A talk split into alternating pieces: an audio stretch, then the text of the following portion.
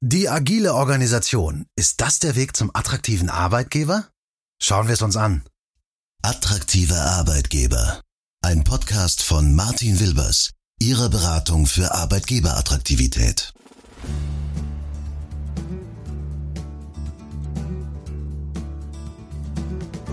Moin zusammen und grüßt Gott miteinander. Herzlich willkommen allseits zu dieser Ausgabe unseres Podcasts. Sie alle haben so diese Begrifflichkeit, über die wir heute reden wollen, ganz bestimmt schon mal gehört. Das Thema agile Organisation. Das ist ja gemeinsam mit dem Thema agile Methoden schon für den ein oder anderen so eine Art Buzzword-Begrifflichkeit geworden, die äh, ja mehr oder weniger gebetsmühlenartig durch den Modernisierungskatalog der Unternehmenswelt geistern. Die Firma Hayes beispielsweise, die hat in diesem Jahr wieder ihren HR-Report vorgelegt und da zeigt sich, dass 51 Prozent der Unternehmen in der Dachregion eine agile Organisation für wichtig, also für sehr relevant halten.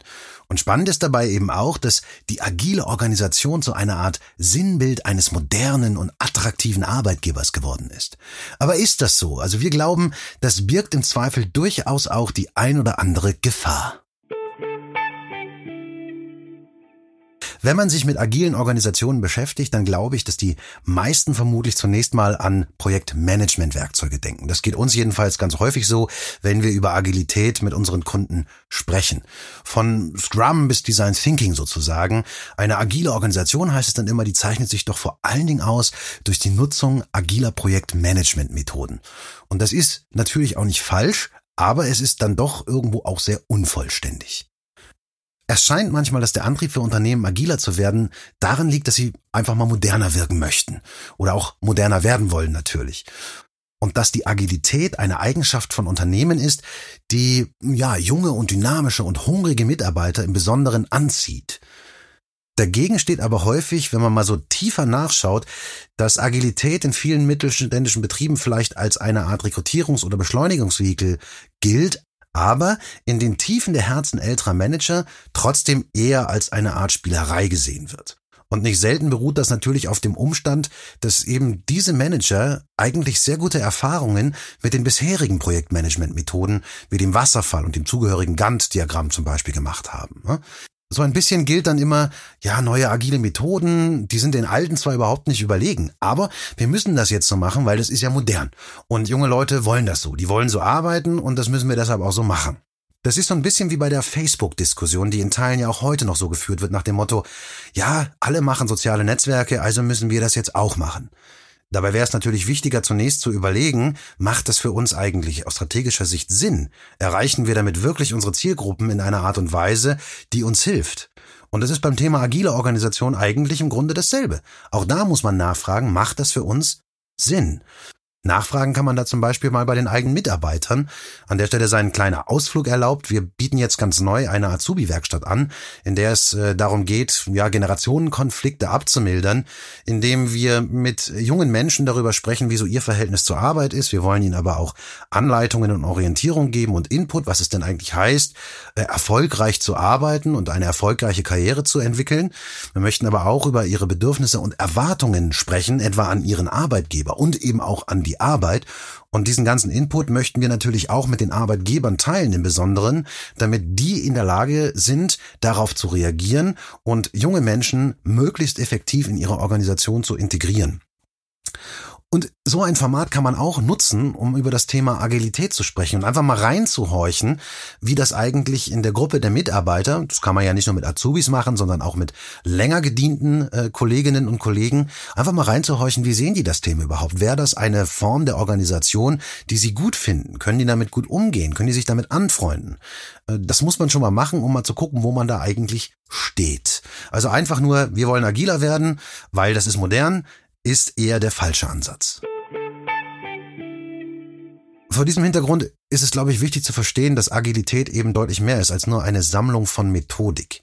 Eine Organisation wird ja nicht dadurch agil, äh, indem sie anfängt, nur noch mit Scrum, Lean-Philosophien, Fast Prototyping oder Design Thinking zu arbeiten. Das sind natürlich alles wesentliche Bestandteile. Sie wird auch nicht einfach dadurch agiler, dass es plötzlich erlaubt ist, viele Haftnotizen an Wände zu kleben und den Besprechungstisch durch Lounge-Möbel zu ersetzen und statt eines Besprechungsraumes sich nunmehr in einem Creative Hub zu treffen. das darf man jetzt nicht missverstehen. Also eine geeignete, ansprechende und passende Arbeitsumgebung, die gehört natürlich dazu, genauso wie die Verwendung von agilen Methoden. Aber zu begreifen ist das eben nicht wie ein Schalter, den man sich an die Wand pappt, dann draufdrückt und alles wird gut. Das Arbeiten in einer tatsächlich agilen Organisation, das kann für junge Menschen eben deshalb so attraktiv sein aus meiner Sicht, weil diese Form der Arbeitsorganisation viel mehr der Wirklichkeit entspricht, die sie im Rahmen ihrer Sozialisierung für sich entdeckt haben und die sie eben auch als gut empfinden. Eben auch deshalb, weil sie Augenhöhe und Selbstverantwortung und auch Freiheitsgrade der Selbstorganisation lebt. Aber darüber hinaus hat der Einsatz von agilen Methoden oder die Gestaltung einer agilen Organisation tatsächlich natürlich auch noch einige andere Vorteile, die herkömmliche Projektmanagement oder Organisationsmethoden eben nicht mitbringen. Zum Beispiel finde ich, dass sie flexibler sind und sich besser für komplexe Projekte eignen, die häufigen Veränderungen unterworfen sind, äh, weil sich die Umweltbedingungen eben nicht über den gesamten Projektverlauf einfrieren lassen. Das kennt man vielleicht, wenn man nochmal auf dieses Wasserfallmodell und auf das Gantt-Diagramm blickt. Da wird dann über zwölf Monate festgelegt, wie das Projekt zu verlaufen hat. Da werden klar terminierte Meilensteine gesetzt, die auch genau so zu erreichen sind. Und dann wird es aber schwierig, wenn sich die Rahmenbedingungen des Projektes ändern. Ja, und da wird ganz viel dafür getan, häufig zumindest, das erleben, das erleben wir so in der Projektarbeit, da wird dann viel dafür getan, dass diese terminierten Meilensteine eingehalten werden werden, auch wenn das vielleicht vor dem Hintergrund der veränderten Umweltbedingungen nicht mehr so optimal ist und man vielleicht konkrete Dinge innerhalb des Projektes ändern müsste. Davon mal abgesehen, ähm, integrieren agile Methoden den Kunden deutlich besser in die Projekterarbeitung und leisten damit auch einen hohen Beitrag zum Stichwort Kundenorientierung. Und das ist ja jetzt ein, ein Label, ein Etikett, das sich viele Unternehmen mehr oder weniger ja, neuerdings auf ihre Fahnen geschrieben haben. Allein das ist vielleicht schon ein Thema für einen ganz eigenen Podcast, denn man kann sich schon überlegen, was das eigentlich heißt. Letztlich sollte ja Kundenorientierung immer schon ein wesentlicher Arbeitsgegenstand in Unternehmen gewesen sein. Und es ist schon erstaunlich, dass das jetzt quasi in den letzten, ja, ich sag mal paar Jahren so stark an die Oberfläche kommt und ein, ein wirklich großes Arbeitsthema wird. Agile Methoden sind oft trotzdem, also obwohl sie zeitlich vielleicht nicht dieses feste Korsett haben, schneller. Und ich glaube, das liegt daran, dass ihr Wesen darauf basiert, eben zu zügigen äh, Entscheidungen zu kommen, indem man eben viel äh, designt, prototyped und testet und dann eben auch sehr, sehr schnell sehen kann, was kommt an und was nicht. Und sie arbeiten interdisziplinär. Das machen andere Projektmethoden natürlich auch beziehungsweise auch andere Organisationen sind interdisziplinär aufgestellt. Aber das ist nicht überall der Fall. Also oft werden ja Projekte innerhalb von, von festen oder bereits festen Teams umgesetzt. Die sind dann klar verordnet in der einen oder anderen Abteilung, die dafür zuständig ist. Und das ist bei einer agilen Organisationsform, bei der Verwendung agiler Methoden eben nicht der Fall. Da arbeiten etwa an einem Produktentwicklungsprozess nicht nur die Ingenieure, sondern auch gleichzeitig der Marketer, der Controller oder eben andere Leute aus der Organisation. Und das hilft natürlich wunderbar dabei, ganz unterschiedliche Perspektiven in so ein Projekt zu integrieren. Was ist so die Bottomline bis hierhin? Die Bottomline sollte sein, dass Agilität zunächst einmal eine Frage der Kultur ist und nicht eine Frage des Einsatzes von Methoden. Heißt, eine Organisation, die agiler werden möchte, die klärt nicht zuerst, welche Methoden zukünftig eingesetzt werden. Eine agile Organisation erkennt zunächst den Vorteil der Agilität an sich und sieht sie jetzt nicht zunächst mal irgendwie als Personalmarketinginstrument, als oder als Projektmanagementmethodik oder eben als sonstiges Allheilmittel. Sie erkennt, dass agil zu sein auch heißt, als Gesamtorganisation Agilität leben zu müssen und diesen Begriff eben nicht nur auf eine Einheit im Unternehmen sozusagen auszuweiten, sondern das Ganze eben sehr holistisch zu sehen. Agilität, ebenso wie Arbeitgeberattraktivität, ist also durchaus ein recht großes kulturelles Projekt. Und das beginnt wie bei der Digitalisierung auch im Kopf. Bei der Digitalisierung ist es auch häufig so, da wird zunächst einmal über Software gesprochen. Aber wenn ich als Unternehmen digitaler werden will, dann muss das weiter vorne anfangen. Das kann nicht äh, sozusagen durch das Instrument allein gelöst werden, sondern ich brauche ja auch erstmal eine Haltung, eine, eine Kultur, eine Nutzenkultur, eine Verwendungskultur, äh, die den Einsatz dieser Instrumente möglich macht. Kleines Beispiel, äh, das bestimmt jeder kennt, das ist so der Klassiker, die Einführung eines CRM-Tools, also Customer Relationship Management Tools. Da wird eine riesen Software eingeführt und die wird dann hingestellt den Vertriebsmitarbeitern. Dann heißt es, so, guck mal, jetzt habt ihr eine super Software, da könnt ihr eure Termine mit organisieren, da könnt ihr eure ganzen Termine auch protokollieren, da könnt ihr eure Kontaktdaten und all das, das könnt ihr da dran organisieren, das wird euch ungemein helfen. Macht alles viel schneller, ist schöner. Aber der Vertriebsmitarbeiter denkt zunächst, hä? Nee, also ich gebe doch nicht mein ganzes Wissen, äh, Wissen in eine Datenbank, das wird dann gespeichert und ich mache mich als Mitarbeiter damit so nach und nach eigentlich obsolet. Ja, also wie gesagt, Klassiker, das kennen bestimmt viele von Ihnen auch. Und äh, vor dem Hintergrund muss man eben auch Agilität oder Arbeitgeberattraktivität sehen. Es beginnt im Kopf. Es ist erstmal eine Frage der Kultur. Diese ganzen Themen, die dürfen nicht nur ein Fassadenanstrich sein. Grundlagen dieser Themen, ob das jetzt Agilität ist, ob das Digitalisierung ist, ob das Arbeitgeberattraktivität ist, die müssen zur DNA der gesamten Organisation werden, damit sich eine entsprechende Wertschöpfung daraus überhaupt erst ergeben kann. Dazu sei mal beispielhaft auf ein zentrales Thema beziehungsweise einen zentralen Wert agiler Organisationen hingewiesen, der ja grundsätzlich eben auch eine Rolle spielt bei dem Thema Arbeitgeberattraktivität und damit letztlich bei der Ausgestaltung von Arbeitgebermarken, nämlich das Stichwort Vertrauen. Vertrauen ist ein ganz wesentliches Fundament. Eine grundlegende Eigenschaft agiler Organisationen und auch des Einsatzes agiler Projektmanagementmethoden sind sich selbst organisierende Teams. Und letztlich führt ein solches Setting auch zu den flacheren Hierarchien, die agile Organisationen ja ebenfalls aufweisen. Wir stellen aber ganz häufig fest, dass die Unternehmenskultur vieler mittelständischer Unternehmen ein gewisses ja, Problem mit dem Vertrauen gegenüber ihren Mitarbeitern aufweist. Und Ausdruck findet das dann in relativ starken Kontrollmechanismen, dem Bestehen auf klare hierarchische Strukturen und der teils auch konsequenten Ablehnung von bereits etablierten Arbeitsformen, wie zum Beispiel dem Homeoffice. Ne? Also es ist völlig klar, dass sowas wie Homeoffice nicht in allen Bereichen eines Unternehmens machbar ist. In der Produktion zum Beispiel. Absolut nachvollziehbar. Wird dann diese Arbeitsform also abgelehnt, dann geschieht das ganz häufig mit dem Argument des Gleichheitsgrundsatzes und ja, das ist verständlich. Da wird dann gesagt, wir können das nicht allen Mitarbeitern anbieten, also bieten wir es gar keinen Mitarbeitern an. Jetzt muss man sich aber die Frage stellen, ob das der richtige Weg ist. Und wir würden behaupten, nein, es ist nicht. Da muss man schon ein bisschen mehr drüber nachdenken, da muss man ähm, vielleicht auch ein bisschen differenzierter drüber nachdenken, um dann sozusagen im Gesamtkontext eine gute Lösung zu finden. Bohrt man bei dem Thema dann ein bisschen nach, dann fällt doch auf, dass viele Manager immer noch der Auffassung sind, dass Menschen, die nicht im Büro arbeiten, sondern von zu Hause aus ihrer Arbeit nachgehen, nicht effektiv arbeiten oder diese quasi unbeobachtete Arbeitsform missbrauchen. Den Mitarbeitern wird einfach dahingehend nicht vertraut, dass sie ihren Job äh, auch von zu Hause aus richtig machen und sich entsprechend selbst organisieren, um ihre Aufgaben zu erledigen. Und ich finde diese Haltung ganz grundsätzlich ziemlich interessant, weil Mitarbeiter ja auch am Arbeitsplatz jetzt nicht äh, jederzeit beobachtet werden und auch nicht jederzeit beobachtet werden können oder wollen. Und auch da können sie sich Ablenkungen hingeben, wenn sie gerade mal das Bedürfnis haben, einen Moment nicht zu arbeiten. Das geht ja genauso wie zu Hause eben auch. Fehlendes Vertrauen in die Mündigkeit, das Bewusstsein und die Selbstverantwortung der Mitarbeiter ist aus unserer Sicht einer der größten Hemmschuhe für mehr Agilität, aber genauso auch für eine höhere Arbeitgeberattraktivität.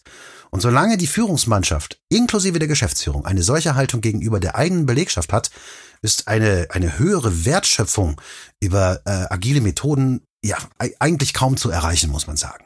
Und eine solche Haltung, die steht letztlich natürlich auch nicht für einen modernen und einen attraktiven Arbeitgeber. Wichtig wäre an der Stelle zu reflektieren, woher diese Haltung eigentlich kommt und was denn geschehen muss, damit sie sich verändern kann. In dem Zusammenhang schauen wir nochmal auf so einen anderen Spruch, der ja auch seit ewigen äh, Zeiten in Unternehmen vor sich hergetragen wird, nämlich, dass Mitarbeiter doch sozusagen mehr wie Unternehmer handeln sollen. Ja, also der Unternehmer im Unternehmen. Und gleichsam wird aber kaum etwas dafür getan, dass sie das auch wirklich können. Ja, die Verantwortung wird ihnen entweder abgenommen oder auch abgesprochen und ihre Freiräume bei der Ausführung ihrer Arbeit, die sind durchaus beschränkt. Konkrete Entscheidungen, die trifft nach wie vor das Upper Management, also die Führungskräfte. Man darf sich dann aber auch nicht wundern, wenn Mitarbeiter irgendwann anfangen, Verantwortung gänzlich abzulehnen. Einerseits natürlich, weil sie mehr oder weniger das Gefühl bekommen, ja, die trauen uns ja eh nichts zu, dann brauchen wir es auch nicht anbieten und dann wollen wir das auch gar nicht machen, weil die Fehlerkultur vielleicht nicht passt. Insofern, als dass sie als negatives Sanktionssystem wahrgenommen wird, äh, wo man sich dann denkt, na ja, also wenn ich hier einen Fehler mache oder eine falsche Entscheidung treffe, dann hat das ganz negative Auswirkungen auf meine, auf meine Karriere, deswegen lasse ich das lieber. Sollen die Entscheidungen andere fällen, sollen die anderen Verantwortung übernehmen, ich mache einfach, was mir gesagt wird, mehr mache ich nicht, dann kann ja eigentlich auch nicht viel schief gehen. Was ist also grundsätzlich zu tun, um eine agile Organisation zu werden ähm, und eine gute Verbindung aus Agilität und Arbeitgeberattraktivität zu schaffen? Wir halten da zum Einstieg fünf Punkte für sinnvoll.